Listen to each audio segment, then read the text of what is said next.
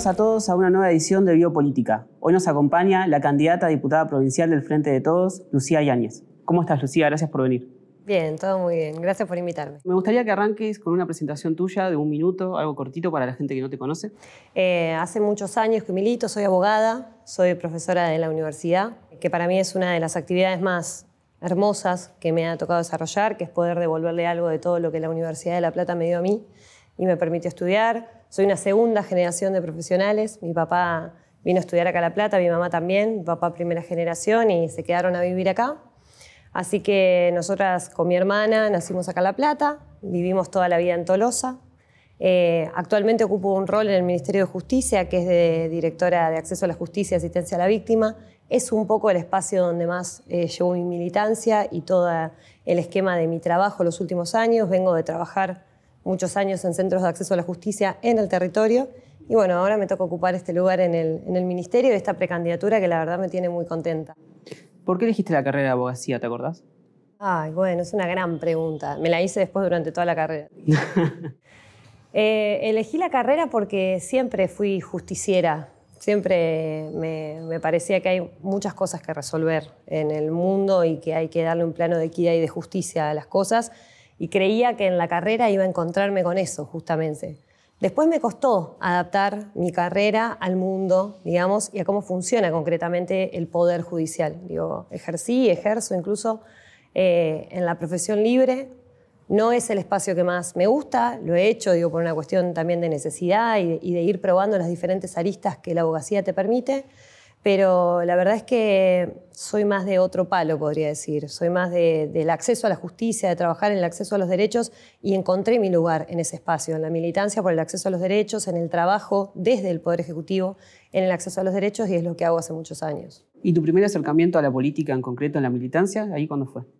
Yo nací un poco en la política. Mis papás eran militantes, eh, mi mamá y mi papá militaban en el peronismo.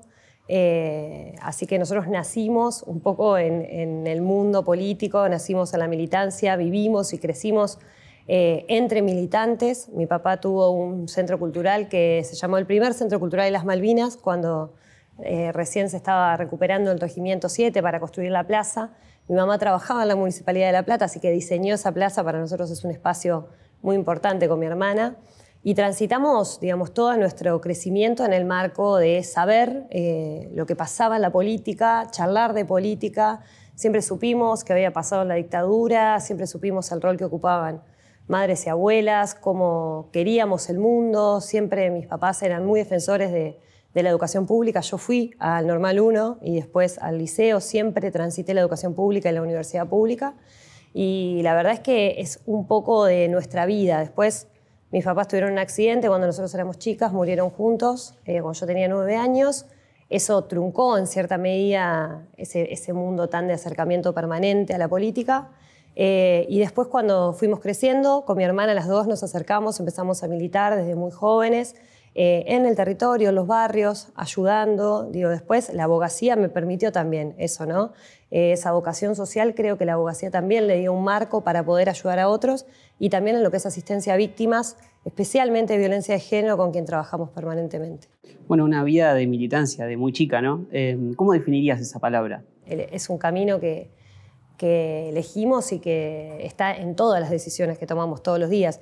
Y en esto me parece que, hay muchas personas que no se autoperciben como militantes, pero lo son. Digo, porque uno puede ser militante político o también puede ser militante de otras cosas. Digo, mucha gente milita la educación pública y lo hace permanentemente, la salud pública. Mucha gente digo, milita o, o transita de una manera muy personal y con mucha identidad los clubes, las instituciones, sus religiones. Digo, me parece que a veces hay un significante, por decir, respecto de la palabra militancia que pareciera un poco ¿no? muy definida con la política y me parece que tiene que ver con la convicción profunda de querer que algo ocurra, de, vivir de una manera particular y de hacer cosas por los demás, que me parece que es el punto central de la militancia. Creo que tiene una carga negativa a veces, ¿no? Sí, creo que, que a veces se ha construido cierta apatía de la política, especialmente en los años 90. A nosotros nos tocó crecer eh, con, los gobiernos de Néstor y de Cristina, digo, con una Argentina que se puso de pie, que fue más pujante, y muchos de nosotros, los más jóvenes y las más jóvenes, ingresamos a la política de manera masiva. ¿Por qué? Porque empezamos a creer que era posible realmente transformar eh, la realidad que vivimos todos los días desde la política.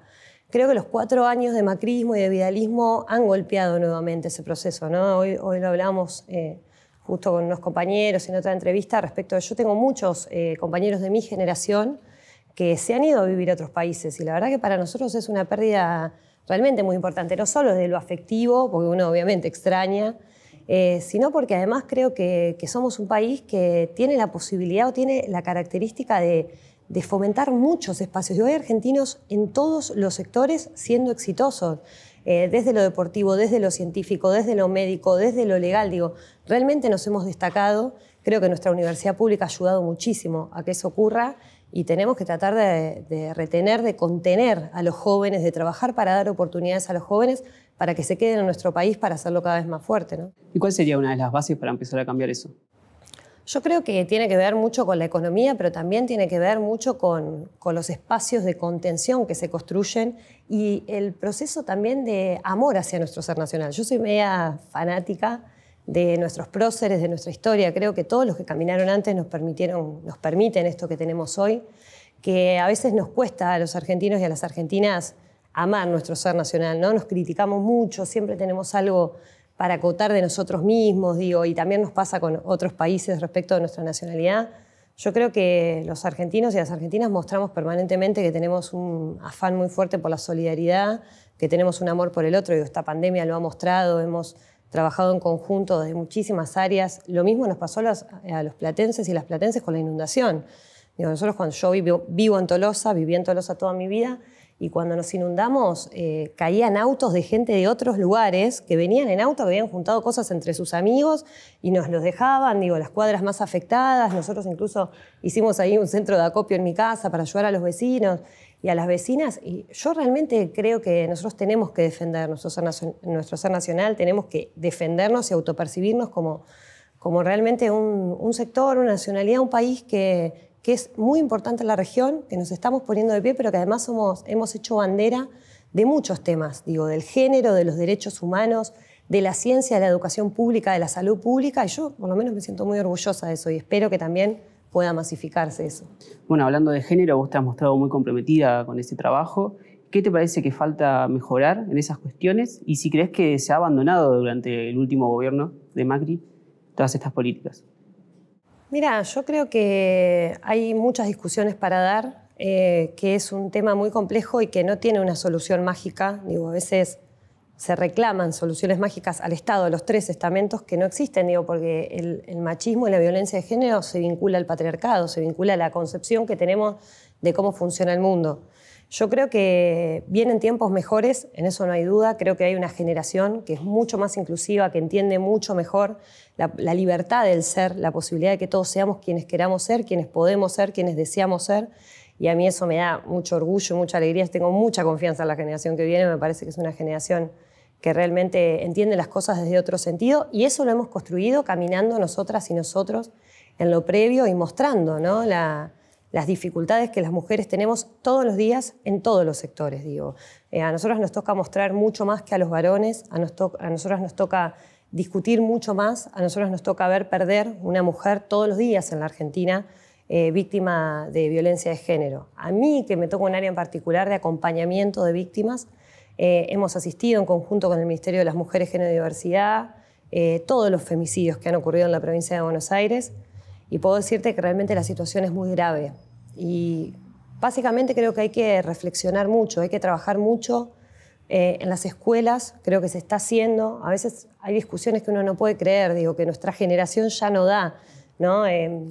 respecto a la educación sexual integral, las libertades, de qué manera uno eh, puede, digo, qué se puede hacer y qué no se puede hacer, qué está permitido y qué no, las cuestiones vinculadas a la discriminación, qué cosas son violencias, digo, hoy hay una multiplicidad de entendimientos respecto de qué son violencias, digo, y la verdad, la situación es muy, muy grave y muy compleja, a veces nos cuesta, pareciera, o cuesta a los medios hablar de estos temas y resulta ridículo de cara a las estadísticas. Nosotros necesitamos hablar de estos temas, necesitamos educar a los varones y a las mujeres respecto de nuestros derechos y respecto de reconstruir nuestras, las masculinidades, digo, cómo queremos vivir y cómo queremos que, sea el futuro. En esto quiero decirte un ejemplo porque mucha gente discute eh, las cuestiones vinculadas al feminismo, ¿no? A veces muchos los varones, especialmente los más grandes, los adultos mayores, a veces nos cuesta, yo siempre digo lo mismo.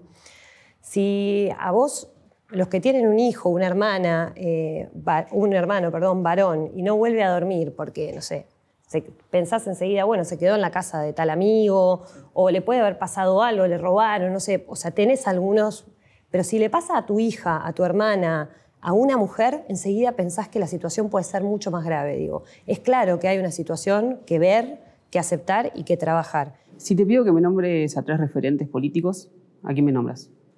Eh, bueno, a Cristina Fernández de Kirchner, seguro, a Axel Kisilov eh, y a Julio Alac. Creo como los referentes actuales, obvio. No sé, nosotros tenemos una historia muy importante. Néstor Kirchner lo hemos visto recuperar la Argentina y Perón y Evita también, por supuesto, pero creo que de, los que hoy nos representan, para mí son tres referentes eh, del cotidiano, de lo diario.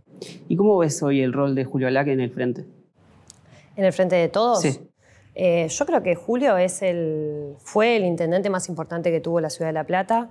Eh, la infraestructura, las cosas que se han realizado, digo, a veces me toca a mí escuchar, y yo lo digo bastante seguido, que que La Plata no es parte del conurbano porque tiene el Parque Pereira Ola. Hay como un mito en relación a eso, ¿no? Y yo digo que no, que eso no es, no es que La Plata no es conurbano porque, eh, porque tiene en el medio el Parque Pereira Ola, sino que La Plata no es conurbano porque ha vivido 16 años de una gestión que se hizo cargo de, la garantía de los derechos de los y las platenses, que ha construido infraestructura como nunca se construyó en la historia de la ciudad de La Plata. se hicieron más de 7.200 cuadras de asfalto, 300.000 vecinos y vecinas que recibieron agua potable, cloacas, digo, había una planificación urbana respecto de cómo tenía que crecer La Plata, de cómo queríamos vivir La Plata y así era, digo. ¿Lo ves con hambre de volver a pelear una intendencia? No, yo creo que Julio es un referente histórico y que está, digo, ha tomado un volumen nacional y provincial muy importante. Es un referente en temas de justicia, ha estado en lugares muy importantes, ha tomado decisiones muy importantes y además de eso ha hecho crecer mucho todo el proceso del acceso a los derechos en conjunto con Cristina. Eh, no creo que sea, se lo tendrías que preguntar a él, pero no, no creo que sea su vocación. Es más, creo que el hecho de que también eh, hayamos construido o haya construido junto con Axel la posibilidad de que, de que yo represente este lugar en la lista muestra el deseo de él de, de que las nuevas generaciones tomemos volumen de que haya un trasvasamiento generacional en la política, lo cual habla de su generosidad absoluta. Es difícil encontrar dirigentes políticos de tal, de tal talla y de tanta importancia que realmente le den lugar a las juventudes. Bueno, hablando de las nuevas generaciones en la política, vos sos de, de las caras más nuevas, ¿no? Eh, ¿Crees que es el momento de dar ese recambio? Yo siempre creo que es momento de darle lugar a las juventudes. Tal vez porque soy joven y entonces lo pienso, pero creo que me va a pasar siempre, digo. Eh, yo siendo docente de la universidad, eh, para mí permanentemente la, conexión, el trabajo con, las nuevas generaciones, yo creo que es absolutamente enriquecedor. Estamos viviendo una, una, bisagra, creo, en términos del mundo. Nosotros, yo por lo menos que tengo 33 años, soy una generación que ha vivido el paso de lo analógico a lo digital y eso ha creado brechas muy importantes entre ciertos sectores, digo, entre eh, la tercera edad o los adultos mayores, porque ahora viste que por ahí decís la, tercera edad, nos, la nueva edad, los, los, jóvenes más grandes y las generaciones más, más chiquitas que vienen en un mundo digital, que no conocieron ni a nosotros rebobinando el cassette ni, ni dando eh, ni siquiera el VHS, digo, entre tantas cosas. Hoy vivimos en un mundo muy digitalizado y es necesario acoplar todo lo que se ha construido del conocimiento a la modernidad y a los nuevos sistemas. Digo, ahí tenemos discusiones muy estructurales que nosotros los jóvenes y las jóvenes tenemos que dar, como es ahora la discusión que se está dando respecto de la conectividad como servicio público.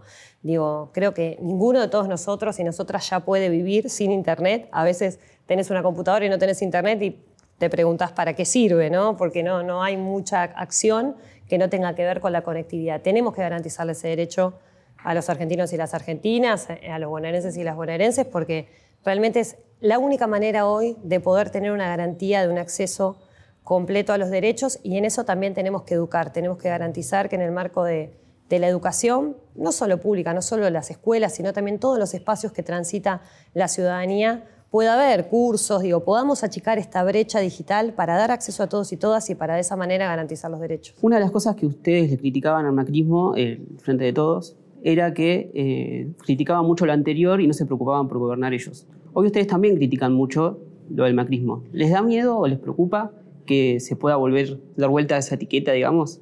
No, no, no, no.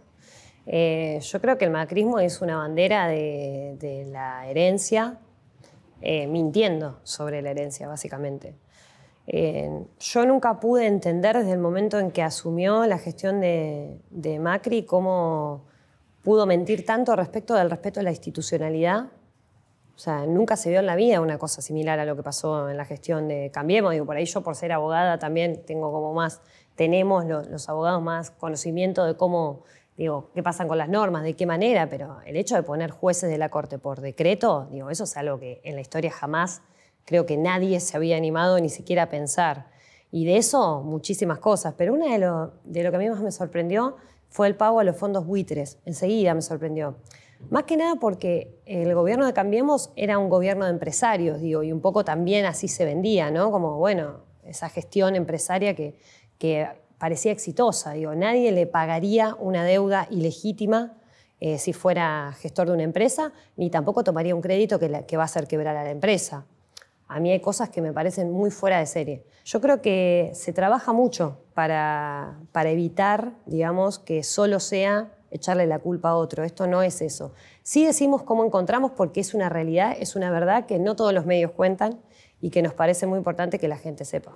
¿Vos cómo te ves en un futuro? Ahora vas como precandidata a diputada provincial, pero no sé, ¿te gustaría ser intendenta en algún momento? No sé, eh, la verdad yo creo que las cosas van pasando, trato de vivir el día a día, también por la experiencia que he tenido yo en mi vida personal, digo, eh, me parece que, está bueno proyectar. A mí lo que me interesaría es vivir en una ciudad mucho mejor, eso sin duda. Eh, vengo trabajando mucho a la construcción de un proyecto político, un proyecto concreto que tenga, que tenga datos, que, que tenga objetivos, que tenga metas, que tenga métodos de evaluar digo, la implementación de esas metas para que eh, si en el 2023 tenemos la suerte que alguno de nuestros compañeros y compañeras le toca ser intendente o intendenta por el peronismo, podamos llevar ese proyecto desde la juventud, donde nosotros podamos determinar cuáles son los pisos mínimos de las cosas que creemos que tienen que pasar. Nosotros tenemos una ciudad maravillosa, una ciudad que fue planificada, pensada. No existen muchas ciudades, eh, ni en el mundo ni en la Argentina, que hayan nacido como nació nuestra ciudad y que además haya pasado la cantidad de estudiantes que pasan por, por La Plata todos los días eh, que tenga la centralidad no solo universitaria, sino productiva. Digo, acá tenemos el cordón hortícola más grande de, la región.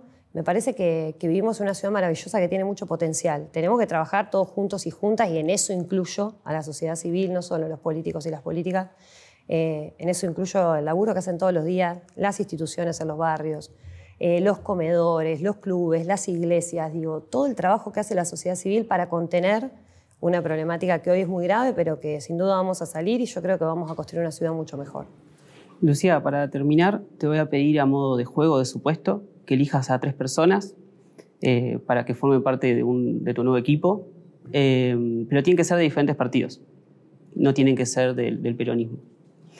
Y te voy a pedir un asesor, un asesor técnico, un asesor en comunicación y por ahí un rosquero que vaya a las reuniones por vos. Ay, qué, qué difícil.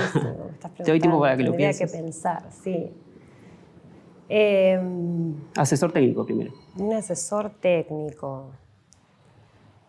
Bueno, creo que hay, hay muchos sectores que tienen buenos asesores técnicos eh, en temáticas vinculadas a la economía. No, no sé si podría darte un nombre, pero sí, sí creo que hay compañeros y compañeras que están en otros espacios eh, y, que, y que pueden construir, digamos, eh, ciertos consensos. Yo soy muy optimista respecto de los consensos que el Frente va a seguir generando a largo plazo. Eh, pero no sé si decirte un nombre como asesor técnico, a ver si después vienen a pedirme trabajo a mí, ahora no puedo dar. después en asesor de comunicación, uy, bueno, creo que en eso el, el macrismo es muy bueno, digamos, eso es indiscutible. pero creo que está bueno pensar cómo construimos la comunicación también en términos de eh, la nueva comunicación. A mí me preocupa mucho esto de cómo llego a ciertos sectores de la juventud, como bien te decía, y a ciertos eh, sectores. Por ejemplo, el manejo distintivo del Facebook o de la plataforma Twitch.